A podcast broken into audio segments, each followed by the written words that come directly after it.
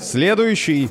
А, доктор, понимаете, я постоянно совершаю действия по усложнению моей речевой коммуникации в избежании совершения акта попадания в неловкое положение при индикации сигнала... Ну, голубчик, все с вами ясно. У вас канцелярит. К профессору Розенталю его срочно. Всем привет, это подкаст «Медузы», Розенталь и Гильденстерн о языке и лингвистике. Мы обсуждаем, как меняется русский язык, что нам с этим делать, стоит ли переживать за судьбу великого и могучего. Меня зовут Александр Садиков, я журналист. Я Владимир Пахомов, научный сотрудник Института русского языка РАН, главный редактор портала Грамота.ру. И сегодня мы говорим, как вы уже, наверное, поняли, о том, как э, птичий язык юристов и бюрократов захватил нашу речь, что такое канцеляризмы, почему мы используем речевые штампы, как э, с этим всем в нашей речи э, бороться и нужно ли это делать. А наш традиционный, в общем, почти риторический вопрос. Какие вообще есть стили речи, почему журналисты и маркетологи еще до сих пор поголовно не перешли на инфостиль? Этот эпизод мы записываем вместе с компанией Hills Pet Nutrition, которая делает корма для кошек и собак под брендом Hills. Все корма производятся на собственных фабриках в Европе и Америке из натуральных ингредиентов, без искусственных консервантов, ароматизаторов и красителей. Ну вот, Володя, доктор сказал, что у нашего пациента канцелярит. Что это такое, собственно, как это выглядит и почему слово канцелярит похоже на название болезни? Оно специально и придумано, чтобы быть максимально похожим на название болезни. И впервые он встречается в знаменитой книге Корнея Чуковского о русском языке «Живой как жизнь». Она вышла в 1962 году. В ней Чуковский перечисляет то, что многим кажется болезнями языка, но на самом деле болезнями или недостатками не является. Ну, например, употребление иностранных слов. Мы об этом тоже говорили, что многие считают, что это какая-то порча языка. На самом деле нормальный процесс. А вот что действительно является болезнью с точки зрения писателя, так это тот самый канцелярит. Он так назвал проникновение в живую речь, в художественную литературу, в публицистику, слов и сочетаний, которые характерны для официально-делового стиля, для казенных канцелярских текстов. И действительно, по модели названий болезней типа менингит или колит, вот это слово слово канцелярит как болезнь языка. По задумке Чуковского, специально, чтобы на это обратили внимание, он вот такой термин ввел. То есть получается, что слова из одного стиля официально-делового проникают в нашу обычную разговорную речь, так я это понимаю? Да, именно так. Причем в самих этих словах-то ведь нет ничего плохого и страшного. Это нормальные сочетания, но нормальные для другого стиля, для официально-делового. И здесь надо вспомнить, что признаки этого стиля – безличность, сухость изложения, высокая степень стандартности, то есть все, что исключало бы возможность неоднозначного понимания. Вот там э, все такие сухие, однозначные, холодные слова нужны, нормальные и естественные. А в живой речи они уже вызывают ощущение, что что-то у нас не то. Но ведь э, это не просто попадание одних слов э, из официально-делового стиля в нашу, допустим, разговорную речь. Все-таки то, что мы приводили в начале в качестве примера, там, в избежание попадания, это же не официально деловой стиль, это просто конструкция, которая кажется избыточной и лишней. Ну да, один из основных признаков канцелярии это вот употребление таких составных предлогов, это существительные вместо глаголов. Ну, я думаю, что мы об этом еще поговорим. Но в какой-нибудь ситуации, когда у нас официальное объявление, например, в метрополитене, да, в избежание попадания в движущееся полотно эскалатора, вот там это нормально, потому что это официальное объявление, ситуация официального общения. Ну а почему не сказать, чтобы вы не попали попали под эскалатор или еще что-нибудь. И ведь на самом деле э, московское метро старается в последнее время более человечные формулировки делать и доказывает, что на самом деле это возможно. Неужели так трудно писать э, какие-то документы или официальные вещи человеческим языком? Ну, это действительно для нас непривычно, когда в метро было объявление «Эскалатор пришло время чинить, обещаем вам работать быстро», то это вызвало шок у москвичей, потому что никто не ожидал, что объявление может быть написано таким простым языком. Но канцеляритом все-таки будет называться употребление подобных фраз в обычной живой речи. Ну, вряд ли кому-то придет в голову в ситуации живого общения сказать «я туда не пошел во избежание нежелательной встречи с каким-то человеком». Конечно, мы этого не скажем. И вот именно это, если вдруг оно встретится, это и будет канцеляризмом.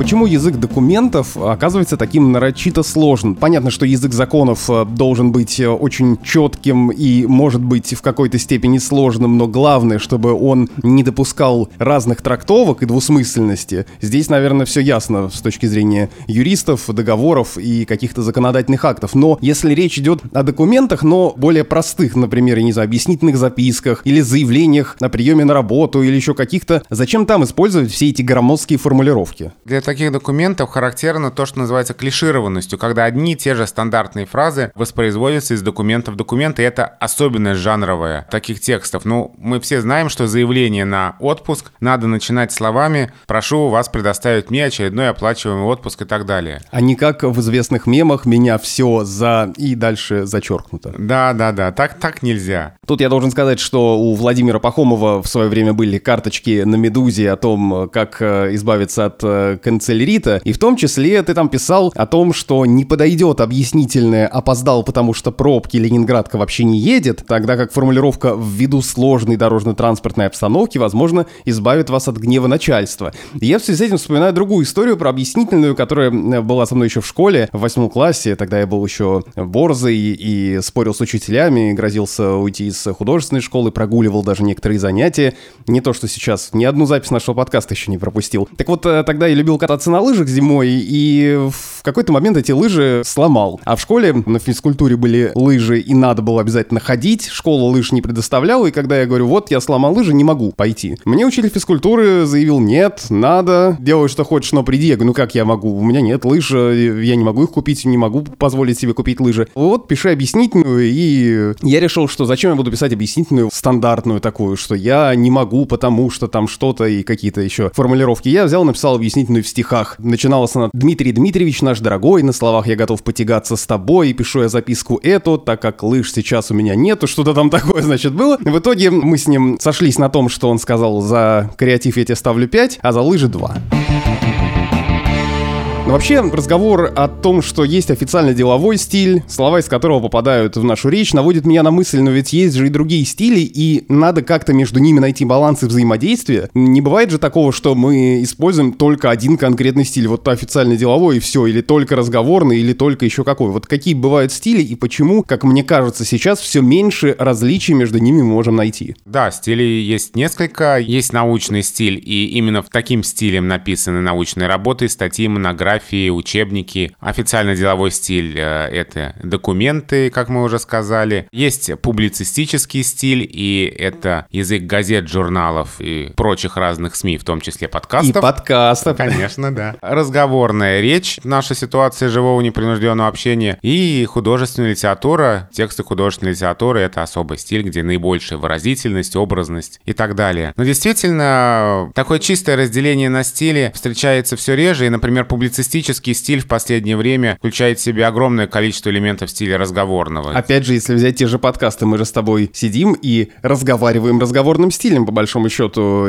При этом с некоторыми элементами стиля научного. Мы же используем термины. Но все-таки э, то, как мы говорим в непринужденной речи, мы таким стилем не можем писать научные статьи, мы не можем таким стилем писать официальные документы. Да и, в общем, в ситуации, когда мы перед микрофонами, мы не всегда можем себе позволить все все, что мы позволим себе при выключенных микрофонах. Но если брать научный стиль, мне тоже вот всегда казалось, что он нарочито сложный. Ну, то есть зачем специально какие-то порождать формулировки с терминами и насыщать текст какими-то конструкциями, которые, кажется, обычный человек никогда не поймет, и только определенная каста людей, знакомая с этой терминологией, может считать этот код. И вообще, я слышал версию, я знаю, что, наверное, это миф, который ничем не подтвержден, но мне она почему-то очень нравится, про то, что научный стиль вот такой, как мы его понимаем нарочито сложный с этими формулировками и терминами появился в советское время, когда якобы ученые хотели что-то замаскировать от цензоров и переводили свой настоящий текст на научный вот этот язык.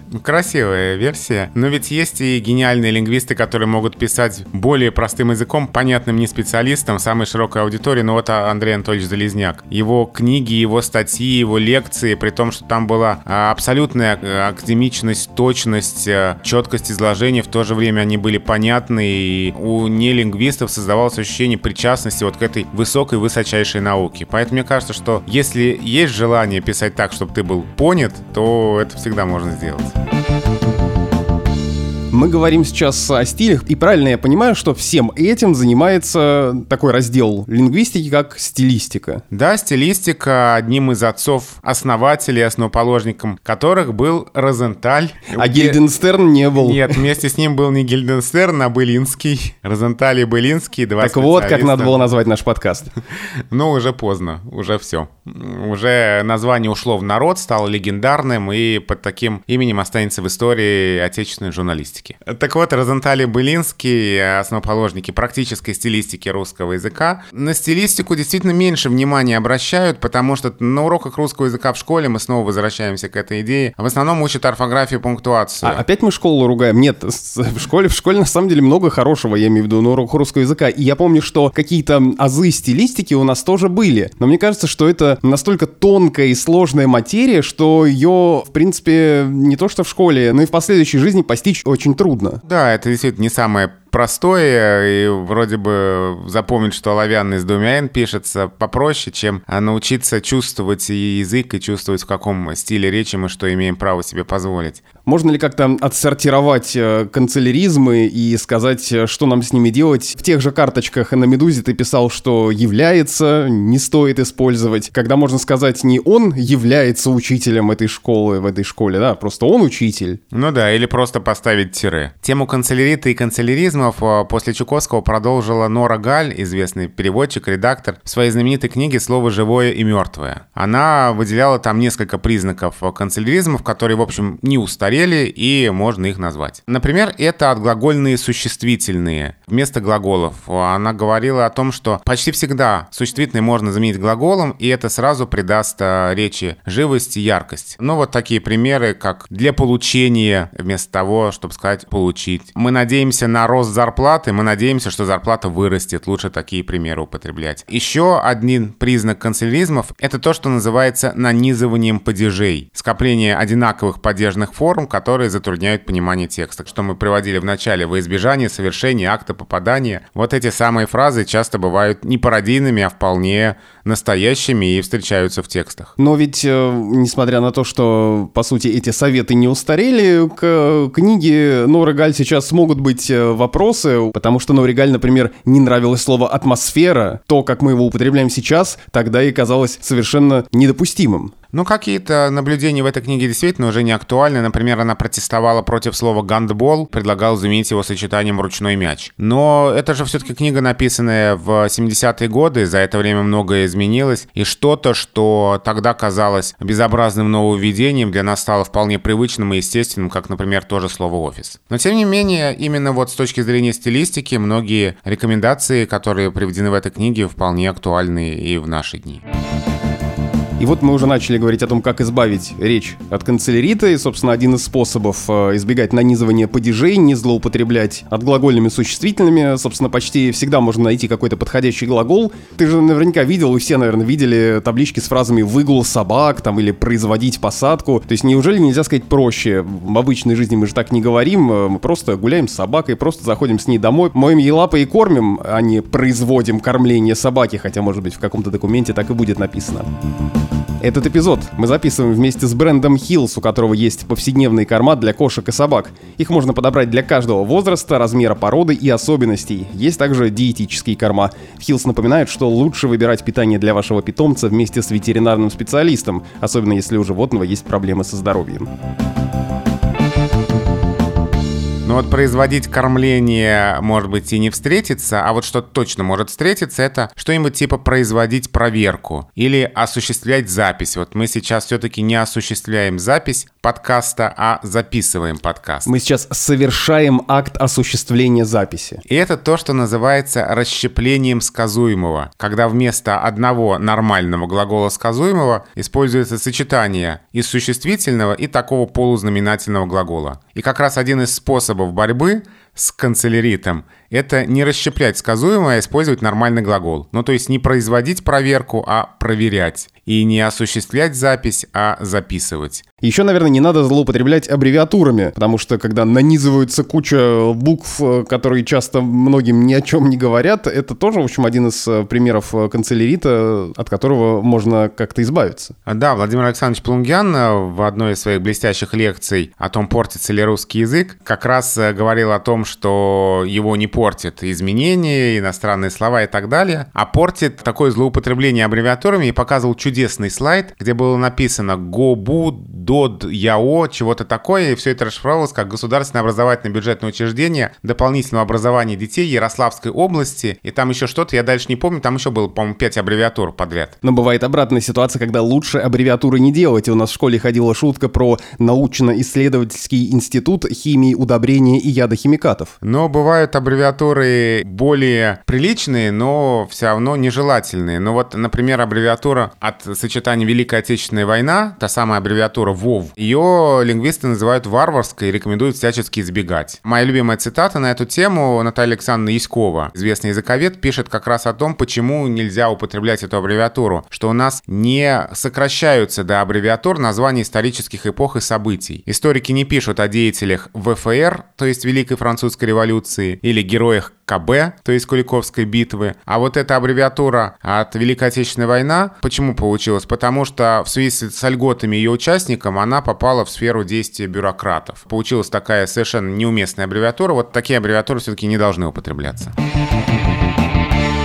Но ведь канцеляризмы, от которых мы всячески сейчас пытаемся отстраниться, это же не единственные стилистические ошибки. Нам еще есть за что зацепиться. Хорошо, мы больше не говорим во избежание попаданий, но есть же другие стилистические ошибки, ну, та же избыточность, а именно тавтология и плеоназм, кстати, чем они отличаются? Они часто употребляются как синонимы, но обычно тавтология — это сочетание однокоренных слов. Ну, например, следует отметить следующие особенности. А плеоназм — это смысл смысловая избыточность, когда значение одного слова частично перекрывается значением другого слова. Но вот избитые хрестоматийные примеры — это своя автобиография или памятные сувениры — это то, что встречается во всех пособиях по стилистике. Да, свободная вакансия и панацея да, всех да, болезней. Да. А сейчас э, в качестве примера плеоназма очень часто приводят те самые центральные диаметры, говоря, что диаметр все равно проходит через центр, и слово «центральный» здесь лишнее. Хотя, на мой взгляд, оно совсем не лишнее, потому что московские центральные диаметры центры связаны в системе транспортной с Московским центральным кольцом, и здесь, э, конечно, это слово подчеркивает, что это одна и та же, в общем, система, там можно совершать пересадки с одной линии на другую, поэтому мне кажется, что здесь как раз плеоназма нет. Настоящие плеоназмы, их, конечно, тоже надо править, такие сочетания, но здесь хочется предостеречь от чрезмерного увлечения такой правкой, потому что многие выражения вроде бы формально избыточные, да, они стали совершенно нормальными в литературной речи. Ну вот, например, спускаться вниз, или подниматься наверх, или идти пешком, ну, как еще можно идти, как не пешком, да, и куда еще можно подниматься, как не наверх. Но вот эти сочетания зафиксированы в словарях и, в общем, совершенно нормальны, так же, как и сочетание сегодняшний день, например, хотя тоже оно формально избыточно. Такие примеры были и раньше. Э, такой штамп советских времен страны народной демократии. Народная демократия — это же тоже плеоназм. Но, тем не менее, оно вполне нормально употреблялось.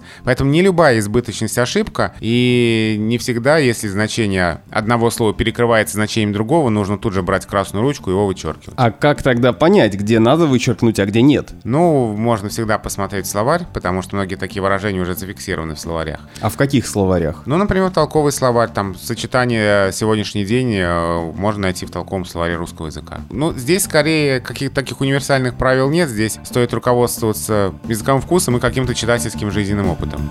И разговор об избыточности нас неизбежно наводит на такое понятие, как инфостиль, который связывают с э, известным современным редактором Максимом Ильяховым. Он предлагает максимально точно и сжато передавать смысл высказывания, не отвлекаясь ни на какие лишние эпитеты и еще какие-то слова, которые могли бы как-то отвлечь от того, что на самом деле хочет сказать автор. И я знаю, есть ряд критиков, которые недовольны этим и говорят, что так нельзя, ну как же так? Но на самом деле в этом, мне кажется, есть очень здравое зерно, потому что действительно очень многие, особенно рекламные тексты, тексты, связанные с объявлениями и даже с журналистами, журналистскими статьями грешат тем, что очень много слов там появляется непонятно почему, а от них можно было бы спокойно отказаться, переформулировав это так, чтобы это было четко и понятно. Это на самом деле, не знаю, так ли формулирует для себя или для аудитории это Максим Ильяхов, но по сути это же ведь то, как вы рассказываете своей бабушке. То, что нам всегда говорили старшие товарищи редакторы опытные, или то, что мы теперь говорим юным студентам журфака, которые начинают писать новости, как сделать так, чтобы это было понятно. Рассказывайте так, как вы бы рассказали это своей бабушке, и тогда все это тоже поймут. Но все-таки таких универсальных рецептов не бывает, и где-то действительно лучше сократить, а где-то лучше не сокращать, потому что как раз слова, которые кажутся лишними, текст будут расцвечивать и делать его более удобным для восприятия. Поэтому мне кажется, что и здесь, э, так же как в случае с плеоназмом, не надо торопиться все вычеркивать, и здесь не надо вычеркивать те слова, которые кажутся лишними. Во всем хочется знать меру, и в этом вопросе тоже. Стилистика действительно очень тонкая материя, здесь нет таких универсальных рецептов, которые есть, не знаю, в орфографии и пунктуации. Понятно, что рекомендации Максима Ильяхова в первую очередь относятся к нехудожественным текстам, но по большому счету от художественной литературы ты тоже хочешь чего-то конкретного. Мне кажется, что все там прилагательные эпитеты, которые использует автор, должны быть чем-то оправданы. И вот буквально некоторое время назад, перед записью нашего подкаста, автор другого нашего подкаста «Книжного базара» Галина Юзефович э, написала в Фейсбуке пост э, как раз на эту тему. Что-то со мной случилось, пишет она, но я как-то совсем перестала мочь читать пастозно написанную, стилистически избыточную, орнаментальную и многословную прозу системы дорого-богато. И это не про количество страниц или, допустим, мысли, а только про количество прилагательных, наречий, длинных сложных форм, метафор, метонимий и прочих тропов. Бывают, конечно, значимые исключения, большому таланту можно все, но базово я все больше склоняюсь к чтению книг, как выражается Анастасия Завозова, это переводчик и соведущий книжного базара, из половины алфавита со скупым минимумом выразительных транспортных средств и бездной всего между строчек. Представляю, как совсем уже в старости буду читать сплошного Хемингуэя, где все молчат, курят, а потом он ей такой «иди ко мне». И все, взрыв эротики и искры из глаз. Мы сегодня говорим о стилистических ошибках, и обязательно надо еще поговорить о штампах, потому что это то, что тоже совершенно не украшает речь, что когда-то, может быть, было ярким, образным, красивым, но от частого употребления утратил эту образность и, в общем, стало таким надоедливым и явно мешающимся в текстах. У меня был на «Медузе» разбор, как писать и говорить без штампов. Мне кажется, на «Медузе» у Володи Пахомова было уже много разборов, связанных с русским языком, и вы просто обязаны все их прочитать. А, но мне вот этот разбор особенно дорог, потому что я очень долго его писал. И начал я с а, такого немножко пародийного текста, в котором постарался собрать многие штампы, которые часто используются в современной речи. И у меня получилось вот что. Это было лето 2018 года. Это важно. У меня получился такой текст. Чемпионат мира по футболу, который проходит в нашей стране, по-прежнему вызывает небывалый интерес. Билеты на все игры Мундиале давно разлетелись как горячие пирожки, а вокруг каждого матча кипят нешуточные страсти. А уж игра сборной России никого не оставляет равнодушным. Выступление наших ребят в 1-8 финала произвело эффект разорвавшейся бомбы. Даже старожилы не припомнят такой уверенной игры в исполнении нашей команды. После победы над испанцами Москва гуляла всю ночь, движение в центре города было практически парализовано.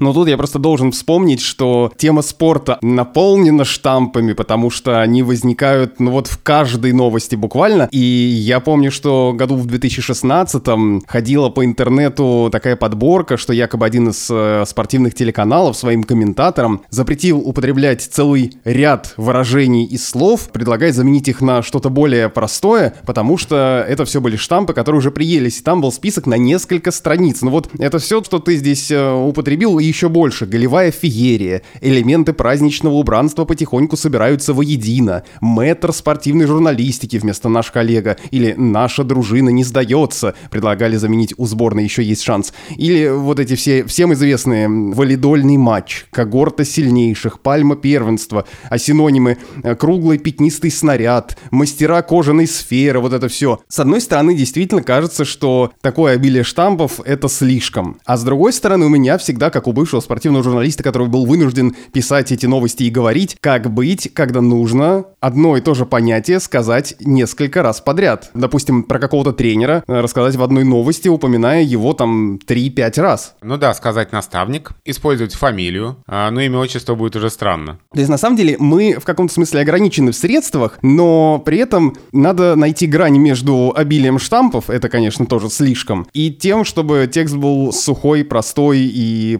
постоянно повторялись одни и те же слова. А включить фантазию и придумать еще какие-то новые синонимы, на это часто нет времени. А в каждой новости, знаешь ли, такого не придумаешь, когда новости выходят э, раз в полчаса. Напридумываешь там каких-то новых образов. Тут голевое пиршество, добротная команда и зубодробительный поединок. Но зато, когда голевое пиршество раз в полчаса в каждой новости, это уже точно надоедает. На самом деле, тексты о спорте не единственные, где так много штампов. Пожалуй, еще больше штампов в текстах о погоде. Потому что там появляются, опять же, те же самые наши любимые сторожилы, которые не помнят ни такой засухи, ни таких морозов, ни такой жары. Вообще ни, ни тепла, ни холода, ничего не помнят. Никогда ничего не помнят. Ну вот если мы возьмем даже, откроем новости Яндекса и посмотрим на сторожилов в ноябре 2019 года, ну осенью 2019 года, что же не помнят сторожилы сейчас? Чаще всего. Итак, в ноябре 2019 года сторожилы не помнят. Такого сильного тумана на стадионе в Курске, такого дождя в конце октября в Бурятии, такого затянувшегося лета в Волгограде, а еще сторожилы не помнят такой жары в ноябре в Крыму, а лесных пожаров подобного масштаба на Кавказе и подобного паводка в Вологодском районе. То есть обычно амнезия сторожилов касается именно каких-то погодных явлений, катаклизмов и прочего, связанного с климатом и атмосферой.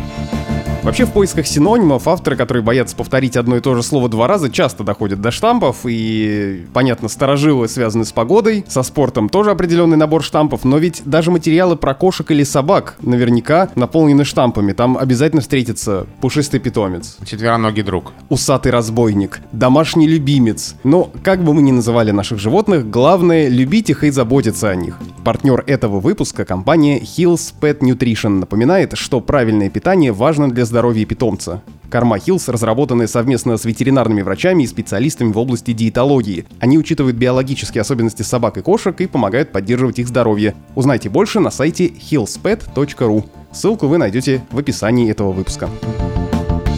Кроме сторожилов, в штампах обычно что еще встречается? Разные эпитеты, которые указывают на какую-то очень высокую степень проявления признака. Но если жара, опять возвращаемся к текстам о погоде, потому что именно там больше всего штампов. Если жара, то она какая? Она аномальная. А если дождь или снегопад, то небывалый. А небывалые дожди — это еще и тропические ливни. Если страсти, то не шуточные, и они обязательно что делают? Кипят. А если меры безопасности, то какие? Беспрецедентные. Именно так. Мне кажется, мы можем играть в игру.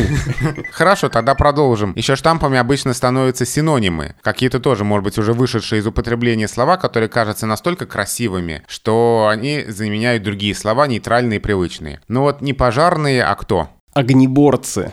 Да, они приезжают тушить любой пожар, а вместе с ними лечить пострадавших, мчиться что? Карета скорой помощи. Именно так.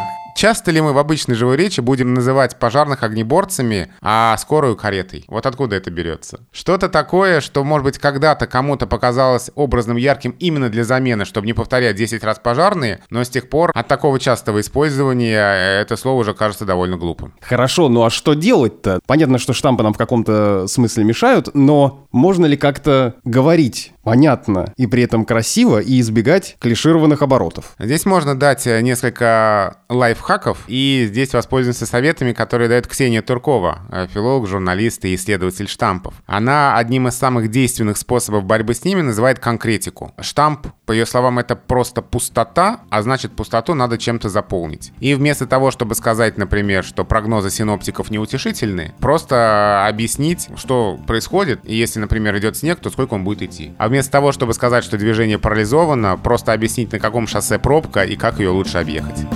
Ну а что еще можно посоветовать, чтобы как-то разобраться со стилем и писать понятно, красиво и употреблять все, что надо там, где надо, чтобы все было к месту. Мне кажется, что это такая тонкая материя, что просто так в ней сложно разобраться. И если с правилами орфографии и пунктуации еще более-менее понятно, ну хотя бы мы их можем выучить, то со стилистикой это, ну, как минимум, наверное, надо читать выдающихся стилистов. То есть э, каких-то писателей, наверное, которые прекрасно владеют стилем. Ну, если дать какие-то такие лингвистические советы по борьбе с стилистическими ошибками, то во избежание... Штампом бой.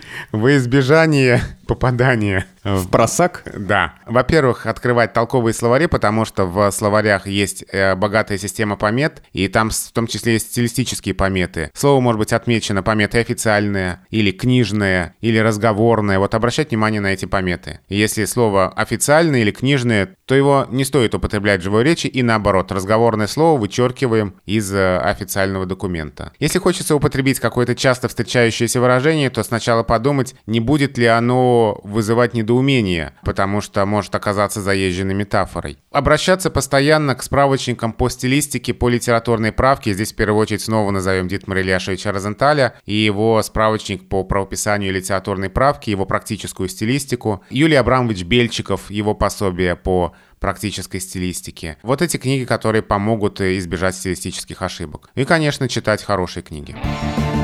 Это был подкаст «Розенталь и Гильденстерн», подкаст о языке и лингвистике. Меня зовут Александр Садиков, я журналист. Я Владимир Пахомов, научный сотрудник Института русского языка Российской Академии Наук, главный редактор портала «Грамотору». До встречи через неделю. Ну а пока вы ждете наш следующий выпуск, можете, во-первых, писать нам вопросы на почту подкаст собакамедуза.io, потому что в конце года, в последнем выпуске нашего сезона, мы соберем самые интересные вопросы и обязательно подробно на них ответим. А во-вторых, можете пока послушать другие другие подкасты «Медузы», например, подкаст о жизни и отдыхе в Латвии «Лаби», где одна из тем также связана с лингвистикой. Один из выпусков Алекс Дубас и Константин Бенюмов посвятили латышскому языку. Спасибо и пока. you